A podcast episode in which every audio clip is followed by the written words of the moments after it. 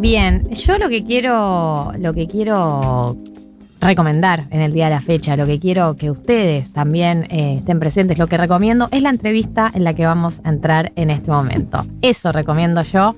Eh, ya está en el Zoom eh, con nosotros. Vircano es activista lesbiana, es docente, filósofe. Es una persona que hemos leído, que hemos comentado algunos de sus textos y que ha publicado recientemente un libro sobre el duelo que me parece como por ahí una manera por ahí un poco intensa, pero la manera en que la que elegimos comenzar esta entrevista, bienvenida Vir a 1990. Hola, ¿qué tal? ¿Cómo les va? Muy bien. Muy bien. muy bien. Bueno, eh, la primera pregunta que quería hacerte es eh, si, si, la decisión de publicar este libro sobre el duelo estuvo vinculada al, contexto en el que estamos viviendo, si se dio de esta manera o cómo fue. No, fue, la verdad es que fue un poco casual. Eh, yo me, han hecho esa pregunta porque, bueno, es un contexto de, mucha pérdida, de mucho duelo y, el libro habla de, un duelo. Pero la verdad es que fue en algún sentido un poco azaroso, digo, y en otro no, porque este, este último año pude escribir un montón y ponerme como más de lleno a, a cerrar algunos proyectos editoriales. Este es un proyecto que tengo hace como un par de años craneado y nunca le tenía el tiempo o, no sé, esas cosas que se van eh, articulando para que sea posible. Pero la verdad es que, que, es un poquito casual, es un poco casual, digamos, no fue que dije, no, ahora en este momento de pandemia, que surgió la oportunidad, que tuve el tiempo, que, que se consteló, digamos. Eh, leía eh, hoy una, una entrevista que habías dado sobre, sobre cómo habías transitado el duelo y sobre algunas eh, teorías que hay sobre cómo se debería transitar el duelo.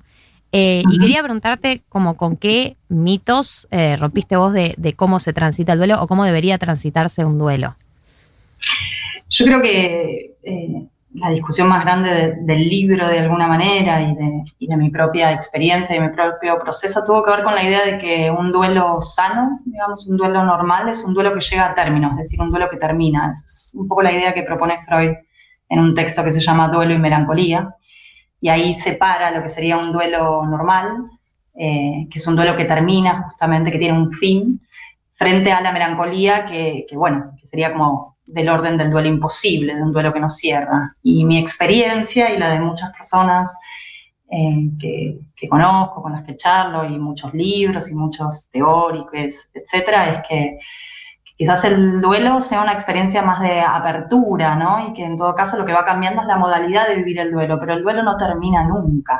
Al menos el duelo de algunas pérdidas, ¿no? Eh, algunas pérdidas son constitutivas y el vínculo con, con esa pérdida y con, esos muertos, digamos, eh, no tiene fin, no, llega a término.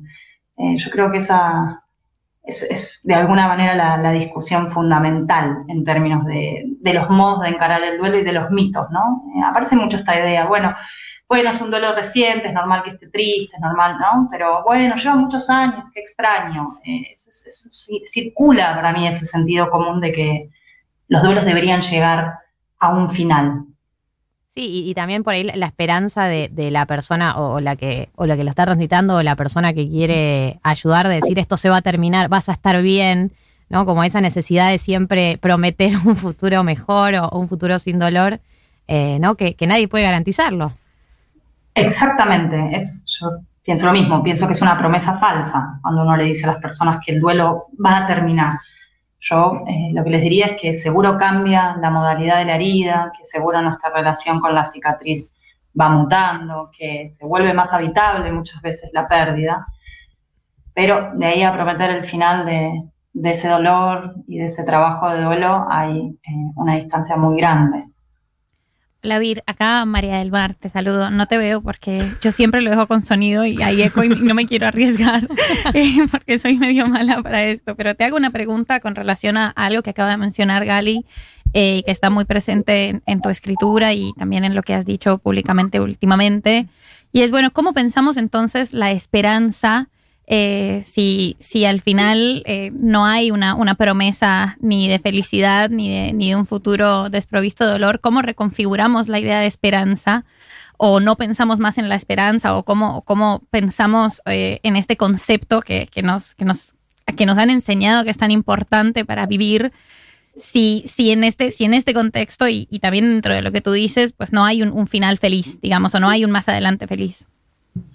Sí, yo soy un, poco de los que creen que, que no hay que, que prometer horizontes de, de transformación radical, en el sentido, bueno, en el futuro todo va a estar mejor, en el futuro se va a caer el patriarcado, en el futuro se va a caer el capitalismo, en el futuro no va a haber racismo, no va a haber capacitismo. Y, y a mí es, ese tipo de, de, promesas me cuesta, primero porque lo que hemos observado es que estos sistemas de opresión son muy hábiles, se reinventan, se reciclan, se restituyen, eh, y que nuestros esfuerzos de transformación... Eh, quizás afectan, digamos, y producen cambios, pero no son cambios del orden de la revolución en ese sentido, de un nuevo comienzo, ¿no? Y en ese sentido siempre discuto con esas ideas, pienso que más que interesante que esa esperanza es la espera, es decir, estar abierto a, a lo que ocurra y que no hay que esperar tampoco al futuro para proponer cambios, para, para pensar en una transformación. Creo que hay que ser más hábiles, por decirlo de alguna manera, mirando qué es lo que está ocurriendo aquí ahora, aquí ahora en el capitalismo, aquí ahora en el patriarcado, aquí ahora con esta sociedad racista, eh, ¿qué otras cosas estamos haciendo igual, digamos, a contrapelo de, de esas, eh, de esos sistemas de opresión, de, esas de esos modos de vincularnos que, que tanto daño nos hacen? ¿sí? Entonces es, es, más la idea de, de, poder ir viendo los matices y poder ir viendo las contradicciones, las ambivalencias y, y, y las tensiones de nuestro propio tiempo, ¿no? En vez de simplemente esperar que en el futuro todo se resuelva, todo esté mejor. Creo que, de hecho, entre una felicidad prometida en el futuro y la ambivalencia de la alegría y el dolor, el pesar y el placer, que experimentamos en la cotidianidad, en esos vínculos más complejos, no tan puros, eh, a mí me queda más cómodo. Pero es a mí. Hola, Vir. Hola, Vir, ¿cómo estás? Martín Slipson. Hola, ¿cómo andas? Eh, a, a, mí te escuchaba y me surgía una duda que veníamos hablando de la semana pasada de como de esta charla de si somos una generación de cristal, ¿no? Y, y esta ambivalencia o esta contradicción que vos marcás. Y, y, si somos una generación que todo está bien o todo está mal, ¿vos, vos cómo crees que nos llevamos, tal vez más como generación en términos amplios, ¿no? Pero con esas contradicciones que vos marcas que tiene la actualidad. Sí, eh, me cuesta pensar en generación en el sentido, bueno, probablemente tengamos edades distintas, sí. ¿no? Pertenezcamos a generaciones distintas. No, no, no, sé cuál es la edad de ustedes, yo tengo 42 años, digamos. Eh, tampoco soy la generación joven, digamos, la que nació. Eh, lo que sí creo que estamos en un momento histórico que atraviesa distintas generaciones, eh, que está muy transido por, por, el antagonismo y por el todo nada, ¿no? Pienso las lógicas de las redes, esto de, bueno, te amo, te odio, eh, todo está perdido, no hay nada por hacer. Y ahí yo siempre rescato una idea que últimamente me viene salvando bastante, de una filósofa que se llama Donna Haraway, que dice, bueno, el punto es ver cómo seguimos con el problema, eh, cómo habitamos, ¿no? habitamos esas complejidades de nuestro presente sin caer ni en un diagnóstico absolutamente apocalíptico, digamos, de no hay nada que hacer, todo está perdido, ni tampoco esa esperanza inocente en que lo mejor siempre está por venir, ¿no? Y en que en todo caso hay que esperar al mañana, eh, porque ahí van a estar las respuestas. Yo creo que, que, lo difícil de nuestro presente es vivir en la contradicción, en la comodidad que comporta habitar en un mundo con un presente que está herido, con, con un mundo plagado de injusticias, de inequidades, de crueldades. Eh, y también plagado de otras cosas, de esfuerzos de articulación comunitaria, colectiva, de intentos de transformación, incluso cuando parece que todo está en nuestra contra. Entonces pienso que algo más de, de habitar esa, ese malestar y esa incomodidad y esa contradicción que sí creo que es un desafío para nuestra, para nuestra época. Me cuesta más hablar de generaciones, insisto, porque no claro. sabrían si pertenecemos a la misma, digamos. Eh, eh, no, sí, yo estaba pensando con esto que, decí, que decías que, bueno, eh, les cuento para la gente que por ahí se está conectando recién, estamos hablando con Vircano, que es docente, filósofe, activista lesbiana, y una de, la, una de las cosas que, que, que, decías que es cómo no desmoralizarnos con, como completamente frente a estos intentos de cambio que una, una ve que no llegan a, que no necesariamente van a llegar a algún lugar, pero a veces como saber que lo estamos intentando eh, termina siendo el consuelo más grande, ¿no? Porque no ves el cambio concreto, eh, no ves ese, ese horizonte concreto y al final como el refugio termina siendo, bueno, por lo menos eh, lo intentamos, ¿no? Y, de, esa, de esa alegría nos, nos aferramos. Sí, yo re de acuerdo en que hay algo de el mismo hacer, el deseo de vivir en otro mundo ya transforma este mundo, ya transforma la manera en la que estamos. No es lo mismo si pensamos que hay algo por hacerse que eh, todo está perdido, ¿no? un poco en esta idea que, les comentaba anteriormente. Y después que hay algo de, insisto, de tener una mirada que no sea tan dicotómica, digamos, tan todo o nada, ¿no? Tan, bueno, como no cayó el capitalismo, como no cayó definitivamente el patriarcado, como no cayó definitivamente el racismo. Y pienso que nuestros esfuerzos de transformación redundan en pequeños cambios. No sé, yo me pienso como activista lesbiana. Cuando yo me, me puse en contacto con, otras activistas cuando empecé a militar el lesbianismo como un modo de vida, cuando empecé a escribir como lesbiana, cuando tuve la oportunidad de, dejar de sentirme tan sola y de encontrar en ese lugar un horizonte de transformación y de articulación colectiva, mi vida cambió como la de muchas de mis compañeros. Ahora, ¿se cayó la heteronorma? Y no, no, la heteronorma no se cayó necesariamente. Pero algo igual pasa, digo, en esos Mientras tanto, digamos, en esos, eh, en esos pliegues, en esos contratiempos, algo está pasando, incluso si no es del orden del todo nada.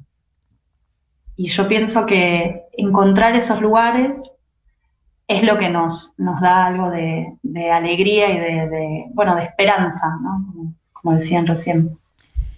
Bueno, eh, Vir, Vos tenés un texto que a nosotros nos gusta un montón, que, hemos leído eh, mucho, que se llama Sole no se nace, se llega a estarlo, eh, y me parecía como que, iba en tema hablar un poquito de, esta idea de la, de la autosuperación y de la autonomía afectiva o esta cosa de, te vas a sentir mejor vos, eh, que nos venden tanto y que vos mencionas tanto como, como un dispositivo muy neoliberal.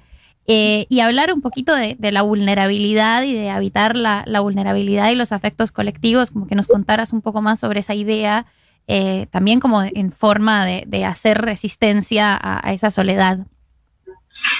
Sí, hay, hay para mí, para mí esto sigo a un montón de, activistas, de teóricos, etcétera, pero que no vienen a cuento. Eh, hay un imperativo muy liberal, muy neoliberal, de hecho, en torno a la idea de que el individuo tiene que superarse a sí mismo, hacerse cargo de su propia vida, aprender, aprender a amarse, superarse, ¿no? y que depende de su voluntad.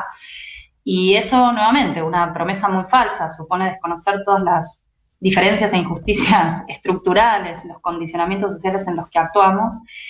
Y el, costado más subjetivo, más afectivo, es que nos dejan una profunda soledad, ¿no? Si soy yo quien es el dueño de mi propia vida, si, yo, si soy yo quien tiene que superarse y transformarse para llegar a algo mejor y no puedo, ¿qué pasa? Digamos, ¿no? Entonces soy yo el culpable, la culpable, el culpable de esa situación. Y eso produce una enorme soledad eh, y una enorme frustración y un juicio para mí muy desatinado. Y es que nuestros destinos dependen de nuestras voluntades individuales. Eso supone para mí como un desconocimiento radical de cómo funciona el mundo. Y es que, bueno, los lugares están bastante digitados, las posibilidades están bastante cercenadas, nuestras potencias individuales son minúsculas en contraposición a ese mundo que cabalga y que va para adelante, ¿no? Entonces, eh, yo pienso que el régimen neoliberal es un régimen de producción de la soledad. Con esta idea de un individuo autónomo lo que produce es una enorme soledad en los sujetos y la incapacidad de, de generar los lazos que producirían cualquier cambio. De hecho, yo cuando les comentaba, bueno, como activista lesbiana,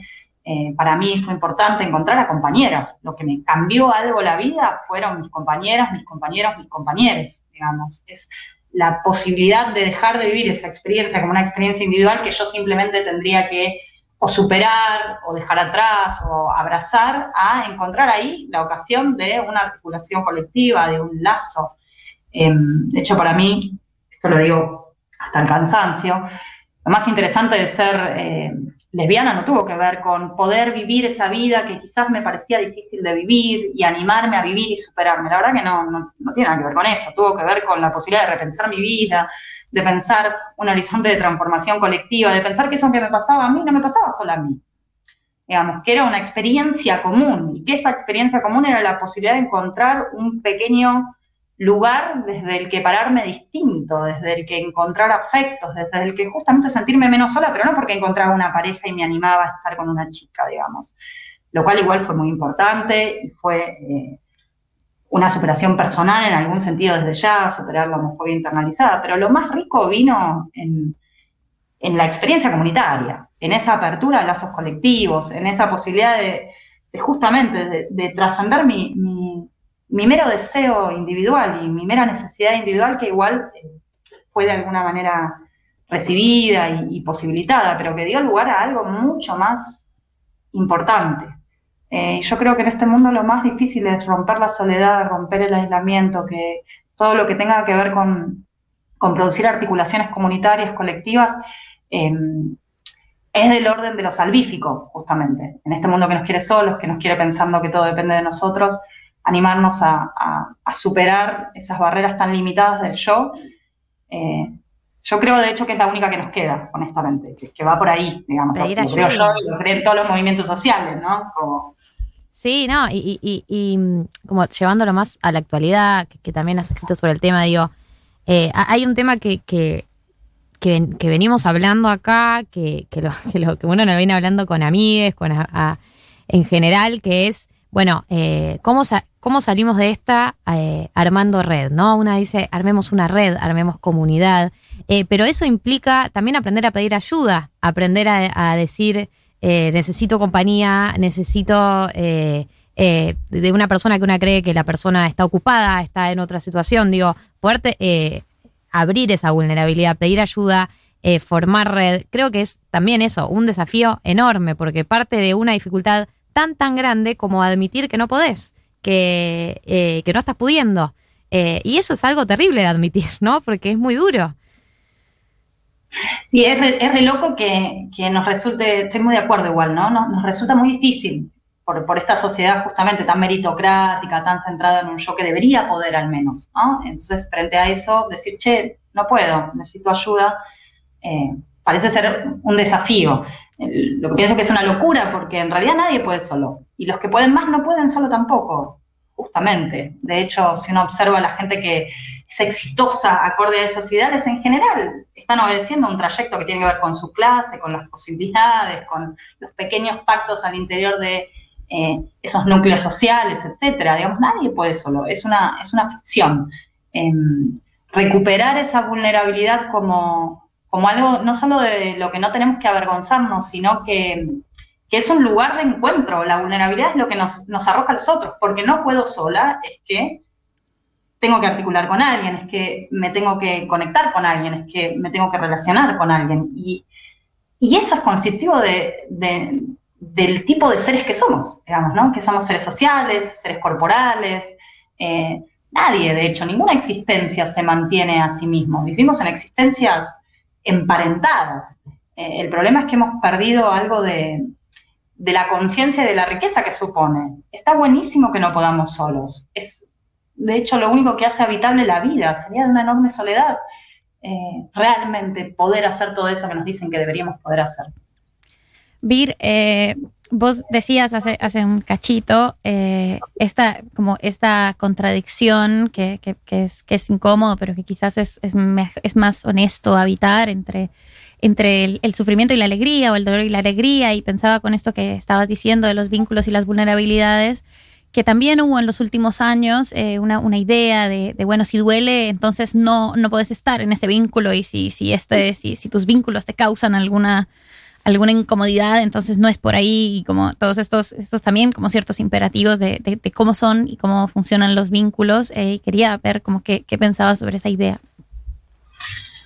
Esa, es una idea con la que yo discuto bastante, me genera mucha incomodidad, eh, pero primero habría que decir que, que, esa idea discute con, con, un tipo de adoctrinamiento en base al dolor romántico que ha producido mucho dolor y muchos estragos, digamos. En ese sentido yo creo que que algo de razón hay. Después lo que creo es que la frase es insuficiente, en el sentido en que si bien uno puede combatir con esos libretos eh, eh, que instalan el dolor de una manera tan estratégica, digamos, para conducirnos siempre al mismo lugar, em, pensar que es posible eh, el amor, o yo ahí hablaría de los amores, de los encuentros, de las maneras de afectarnos con los otros, pensar que esos encuentros con los otros pueden estar privados del dolor o deberían estar, o cuando ocurre el dolor son indeseables, es algo muy dañino también, porque porque los otros a veces también nos incomodan, a veces también nos producen dolor, porque a veces el dolor se produce y no hay alguien que sea el culpable,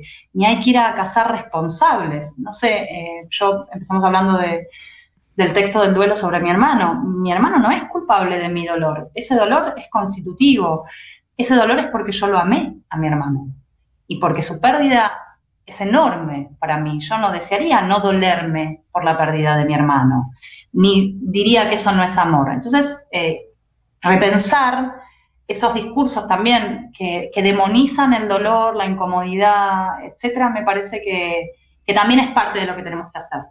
Por un lado, discutir con ese adoctrinamiento tan digitado en torno a nuestros dolores afectivos, pero reconocer que, el dolor, que el pesar, que el malestar es constitutivo de los vínculos, para mí es fundamental para tener una visión realista también de, de lo que podemos tener. Yo tengo una última pregunta para cerrar. Eh, sé que esta pregunta no tiene respuesta, pero la quiero hacer igual.